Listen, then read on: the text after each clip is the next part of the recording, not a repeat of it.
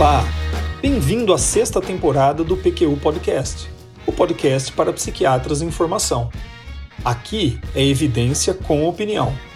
Eu sou Vinícius Guapo e é uma satisfação tê-lo como ouvinte. Este episódio foi gravado remotamente. Enquanto durar a necessidade de distanciamento social, as gravações do PQU Podcast serão feitas à distância. Lamentamos eventual perda de qualidade do áudio e contamos com a sua compreensão. As mudanças ocorridas nos critérios diagnósticos do transtorno delirante no DSM-5 chamaram minha atenção desde sua publicação, em 2013. Pode-se dizer, sem exagero, que foi a maior mudança ocorrida nele, em relação às versões anteriores. É por isso que, já há algum tempo, queria fazer um episódio do PQ Podcast sobre esse tema especificamente sobre o impacto dessa mudança dos critérios diagnósticos na prática clínica. O problema é que eu nunca encontrava um estudo que pudesse embasar essa discussão. Agora encontrei, não um, mas dois, e muito bons. O primeiro, publicado por Kenneth Kengler no Schizophrenia Bulletin em 2017. Nele, ele fez uma revisão histórica do conceito krepliniano de paranoia ao longo do século XX para então relacionar os sinais e sintomas que definiram essa condição com os critérios diagnósticos de paranoia, transtorno delirante, nos manuais diagnósticos modernos, mais especificamente no DSM-3, 3R, 4 e DSM-5. É um trabalho interessantíssimo, uma revisão diferente da que estamos acostumados a ver. Foram revisados aqui livros-textos, com resultados que nos ajudam a pensar, em última análise, na construção do conhecimento em psiquiatria. Kendler é mais do que um cientista, é um dos poucos pensadores da psiquiatria contemporânea. O segundo artigo é de autoria de Victor Peralta e Manuel Cuesta e foi publicado no Schizophrenia Research em 2019, com o título Um estudo empírico de cinco conjuntos de critérios diagnósticos para transtorno delirante. Os autores examinaram como a aplicação dos diferentes critérios do DSM-3 ao 5 em pacientes com transtorno delirante diferem entre si no que se refere à sua associação com variáveis externas, que podem ser consideradas validadores externos do diagnóstico. O Pequeno Podcast é uma iniciativa independente do Luiz Alberto e minha, realizado com recursos próprios e sem conflitos de interesse trouxemos para o podcast aquilo que era nossa rotina de estudos e confirmamos nossa hipótese de que os temas que considerávamos relevantes interessariam ao psiquiatra em formação. Tem gostado? Os episódios são úteis em sua formação em prática clínica? Então nos ajude a divulgar o PQ Podcast entre seus amigos jovens psiquiatras. O conceito de paranoia não foi originalmente cunhado por Kraepelin, como muitos pensam. Na verdade, na sexta edição de seu tratado, de 1899, ele mesmo faz uma extensa revisão da complexa história dessa entidade nosológica para depois propor sua própria visão. Um transtorno caracterizado por sistema duradouro e inabalável de delírios, de instalação gradual e curso crônico, com funcionamento mental e organização do pensamento preservados. Kreplin fazia questão de diferenciar do que chamava de paranoia casos em que os delírios estavam claramente acompanhados de alterações cognitivas e emocionais, do que ele denominava debilidade mental. Quadro clínico no qual os delírios adquiriam rapidamente uma forma fantástica, segundo ele. A visão krepliniana de paranoia foi desde o início foco de críticas e controvérsias, e isso provavelmente explica o pouco reconhecimento que recebeu enquanto categoria nosológica e a menor aceitação ao longo do século XX. Ao menos quando comparada a outras categorias nosológicas como demência precoce, esquizofrenia, mania e depressão. Com o aparecimento dos manuais diagnósticos operacionalizados, a ambivalência da psiquiatria com o diagnóstico de paranoia se mantém. A categoria nosológica não aparece nos critérios de Feiner ou no RDC. E como vamos ver, sua história entre o DSM-3 e 5 é de instabilidade. Kengler, ao revisar livros-textos publicados entre 1900 e 1970, encontrou 12 sinais e sintomas recorrentes e os organizou em grupos por frequência de sua ocorrência nos textos. Os mais frequentes foram a presença de delírios sistematizados, ausência de alucinações ou, ou alucinações com muito pouca frequência, curso crônico e ideias de referência proeminentes. Em menor frequência, temos pouca alteração no afeto, ausência de insight e ausência de, de delírios com conteúdo bizarro. Os sinais e sintomas que apareceram com menor frequência na revisão, mas ainda dignos de nota, foram processos cognitivos preservados, eutimia, memórias delirantes e ações e comportamentos adequados, exceto em áreas de influência direta dos delírios. Quatro dos livros-textos revisados rejeitaram a revisão de Kreplin de paranoia. Em dois deles, os respectivos autores, no caso Craig e Cole, aceitavam a ocorrência de alucinações proeminentes e de delírios bizarros, como ocorre na esquizofrenia, mas reconheciam a paranoia como uma entidade diagnóstica distinta. Já em outros dois livros, o de Curran e Gutman, e o de Meyer-Gross, Slater e Roth, os autores reconhecem a predominância de delírios em alguns pacientes, mas defendem a ideia de que a paranoia nada mais seria do que uma forma leve de esquizofrenia. O DSM-3 foi o primeiro manual a propor critérios operacionais para o diagnóstico de paranoia, e por isso vale um olhar atento para essa transição. O caráter crônico da doença, descritos nos livros-textos, foi incorporado, e o manual requer que o paciente apresente delírio, um sistema delirante, na verdade, crônico e estável com duração de ao menos seis meses. E também em alinhamento com as descrições históricas do transtorno, sem alucinações proeminentes, nem alterações no afeto, especificamente achatamento e inapropriação do afeto, nem delírios bizarros, nem incoerência ou acentuada perda das associações do pensamento, e nem alterações significativas do humor, assim como do comportamento, a não ser que fossem secundárias e, portanto, diretamente relacionadas ao conteúdo dos delírios. O DSM-3 trouxe ainda mais uma inovação. Apenas delírios de cunho persecutório poderiam ocorrer. Por outro lado, algumas características descritas anteriormente não foram incorporadas, a saber, delírios sistematizados, ideias proeminentes de referência, ausência de insight, apesar de que a própria definição de delírio já contempla essa característica, e memórias delirantes. Pode-se argumentar que esse conjunto de critérios seja entre todos os DSMs o mais krepleniano. De lá para cá, as novas versões deram maior flexibilidade e amplitude ao diagnóstico de paranoia e se distanciaram, ao menos parcialmente, dos conceitos de Kraepelin. Na verdade, é a partir do DSM-3R que o próprio nome paranoia é substituído por transtorno delirante.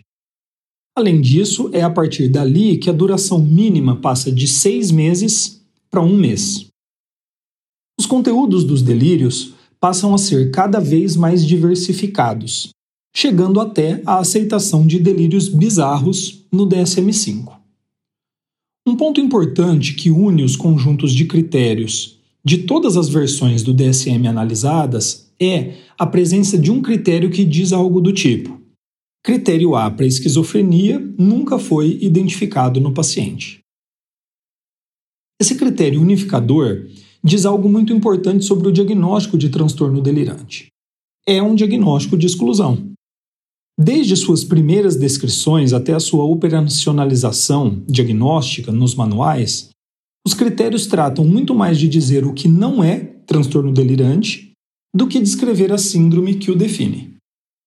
Kendler sugere que essa característica possa ser responsável pela relatividade instabilidade e falta de consenso deste diagnóstico desde sua descrição por Emil Kraepelin.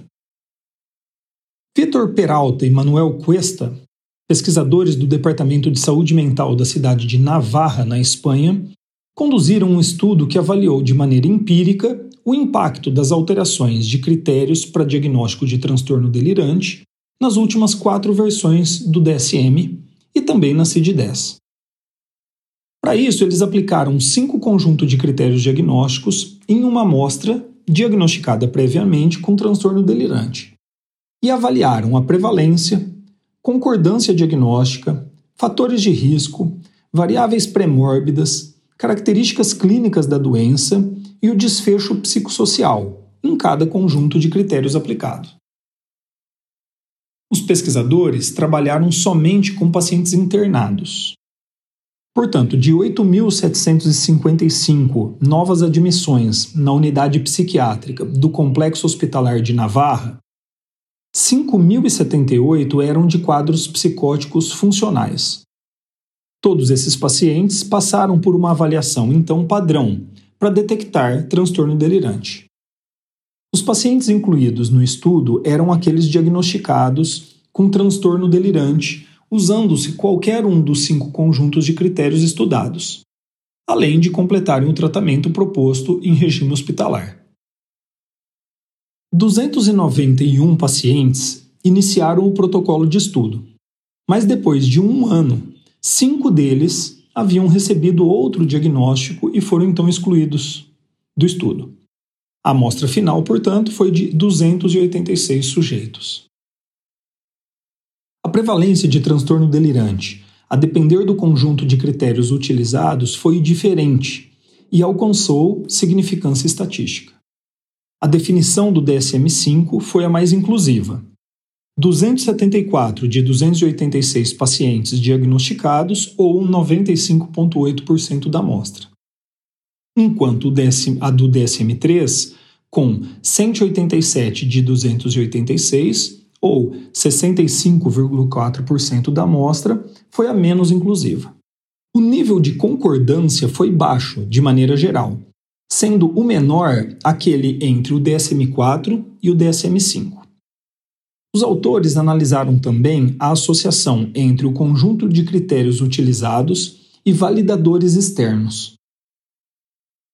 O DSM-3 foi o que mostrou maior número e maior força de associação. O diagnóstico pelo DSM-3 foi associado à presença de um transtorno de personalidade do grupamento A, a início insidioso da doença, a resposta ruim ao tratamento, a curso crônico e baixo funcionamento psicossocial. O diagnóstico pelo DSM-3R e 4 não foi capaz de mostrar associação com os validadores, enquanto pelo DSM-5 mostrou associação apenas com um validador, ambiente familiar ruim. O diagnóstico pela CID-10 mostrou associação com início insidioso da doença, curso crônico e baixo funcionamento psicossocial mais uma análise foi feita. A relação de critérios diagnósticos individuais com os validadores externos. A duração mínima de seis meses foi o critério que mostrou o resultado mais robusto. O estudo é muito interessante, mas a interpretação dos resultados não é simples. O fato do DSM-5 ser o mais inclusivo e o que tem menor concordância com outros critérios mostra que a minha inquietação a respeito das mudanças na última versão do manual não eram infundadas. O DSM-3 tem um conjunto de critérios menos inclusivo e com maior associação a marcadores externos. E isso deve-se, majoritariamente, ao critério referente à duração, no caso, no mínimo seis meses. Outros critérios diagnósticos são de importância menor na definição de transtorno delirante frente a validadores externos, segundo os autores. Isso tudo segundo os resultados desse estudo específico, que a propósito é o único, e que, é preciso admitir, tem importantes limitações metodológicas. A definição de um transtorno mental frente a um padrão ouro não é tarefa fácil, por um motivo simples. Muitas vezes não sabemos qual seria esse padrão ouro. Uma alternativa nesses casos é então a avaliação da validade de construto. E para isso é feita então a associação do diagnóstico com validadores externos. Essa é uma medida que deveria circunscrever um determinado diagnóstico. Quanto maior a relação com validadores externos, mais próximos estaríamos de um verdadeiro diagnóstico de transtorno delirante. Sim, é isso, mas nem sempre, já que a própria escolha dos validadores externos pode ser questionada. Ó, por exemplo, a ocorrência de delírios bizarros, que é um critério do DSM-5, encontra alguma associação com validadores externos, especificamente com prejuízo no funcionamento familiar. Enquanto o critério do DSM-3, estabilidade dos delírios, não se mostrou associado a nenhum validador. Deveríamos então chegar à conclusão que a ocorrência de delírios bizarros traz mais validade ao diagnóstico de transtorno delirante do que a estabilidade dos delírios? Not so fast, Junior. A ocorrência de delírios bizarros pode estar associada à maior gravidade da doença, o que pode não ser um bom marcador de validade de construto, e sim sinalizar uma aproximação com o diagnóstico de esquizofrenia. Por outro lado, o critério estabilidade dos delírios não pode ser associado a validadores externos, porém está presente em 76% da amostra. Não é então um bom critério para distinguir entre diferentes conjuntos de sintomas, mas é um critério que poderia ser bom em definir a presença ou não de transtorno delirante. Os autores são bastante cautelosos com seus resultados, discutem as limitações do estudo de maneira adequada, mas ainda assim dão suas opiniões. Primeira, se a intenção é detectar um transtorno de curso crônico, retomar o critério de seis meses de duração teria esse efeito. Uma vantagem adicional seria o alinhamento com os seis meses requeridos para o diagnóstico de esquizofrenia. Faz sentido, afinal, esse costuma ser o grande diagnóstico diferencial na prática clínica. Segundo, como a inclusão de delírios bizarros não parece influenciar de maneira decisiva a definição do diagnóstico, esse critério deveria, segundo os autores, ser mantido em futuros manuais. Sobre isso eu tenho minhas dúvidas. O próprio estudo mostra dados de impacto moderado de que esse critério poderia selecionar pacientes com uma gravidade e nível de disfunção maior do que aquela classicamente descrita no transtorno delirante. Terceiro, os autores sugerem que o conteúdo do delírio poderia configurar um especificador, mas não um subtipo de transtorno delirante. Ok, faz sentido. E quarto, a exclusão de alucinações proeminentes precisa ser mantida em futuros manuais. Mas a distinção entre tipos de alucinação, como proposta no DSM-3R e 4, não encontra justificativa nos dados do estudo e deveria ser abandonada. Na prática clínica, o transtorno delirante é, em minha opinião, um diagnóstico útil, já que oferece uma alternativa diagnóstica para pacientes com uma síndrome psicótica de características específicas que, sem essa possibilidade diagnóstica, acabariam classificados como esquizofrênicos ou com transtorno psicótico sem outra especificação. No entanto, esse diagnóstico representa realmente uma entidade independente com sinais e sintomas, evolução e tratamento específico? Isso ainda é foco de disputa. Os dois artigos que apresentei para você no episódio de hoje do PQ Podcast são o que, a meu ver, temos de melhor em um tema que, infelizmente, é foco de pouca produção científica. Espero que tenha gostado. Acesse nossa página no Facebook e siga-nos no Instagram para ficar por dentro de tudo o que acontece no PQU Podcast. Confira em nosso site www.pqpodcast.com.br todos os episódios já publicados, com as respectivas referências organizados por data, autor e sessão. O PQU Podcast agradece sua atenção.